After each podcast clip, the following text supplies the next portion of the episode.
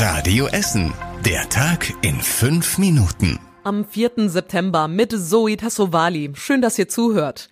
Die Sperrung einer Straße in Holsterhausen für Elterntaxis scheint gut angelaufen zu sein. Ab heute dürfen zu bestimmten Uhrzeiten nur noch Anwohner in die Badelebenstraße fahren. Dort sind eine Grundschule und ein großes Gymnasium.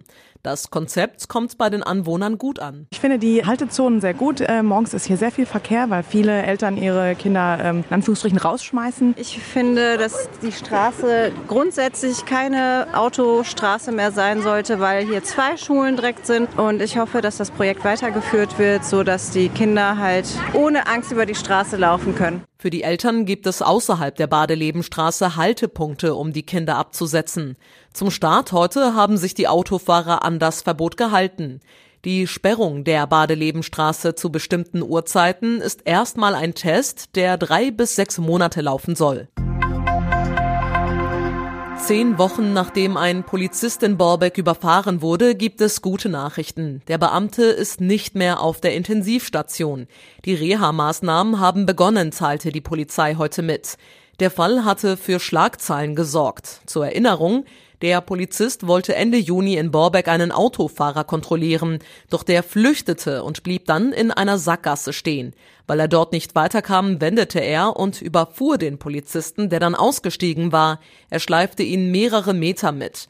Der Mann schwebte lange in Lebensgefahr. Die Polizei konnte den Täter nach einer großen Fahndung festnehmen. Er sitzt seitdem wegen des Verdachts des versuchten Mordes in Untersuchungshaft. Eine Essenerin hat sich an einer manipulierten Steckdose verletzt. Die Frau war in einem Zug von Aachen in Richtung Dresden unterwegs. Als sie ihr Ladekabel in die Steckdose unterhalb ihres Sitzes einstecken wollte, erlitt sie einen Stromschlag. Die Frau kam dann in Hannover ins Krankenhaus. Die Bundespolizei ermittelt jetzt wegen gefährlicher Körperverletzung. In den letzten Wochen gab es viele solcher Fälle. Die Bundespolizei gibt deshalb folgenden Tipp.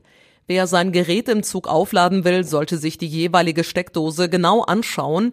Wenn die merkwürdig aussieht, sollte man das Bahnpersonal rufen. Die Essener Feuerwehr ist mit ihrer Einsatzübung vom Wochenende zufrieden. Sie hatte im ThyssenKrupp-Quartier im Westviertel einen Brand simuliert. Dafür hat sie mit einer Nebelmaschine die elfte Etage des Gebäudes verraucht. Ein Foto davon findet ihr auf radioessen.de. Ziel der Übung war es, die Abläufe bei einem Hochhausbrand zu verbessern.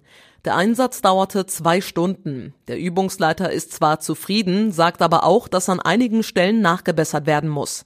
Die Einsatzkräfte wussten nicht, dass es eine Übung ist. Sie wurden wie bei einem normalen Einsatz alarmiert und sind sofort ins Westviertel gefahren, um den simulierten Brand zu bekämpfen. Und zum Schluss der Blick aufs Wetter. Heute Nacht sind nur ein paar dünne Wolken am Himmel und es bleibt klar. Es kühlt außerdem ab auf rund 15 Grad. Die nächsten Nachrichten aus Essen gibt's dann wieder morgen früh ab 6 Uhr hier bei Radio Essen. Euch jetzt allen einen schönen Abend und bis morgen. Das war der Tag in fünf Minuten. Diesen und alle weiteren Radio Essen Podcasts findet ihr auf radioessen.de und überall da, wo es Podcasts gibt.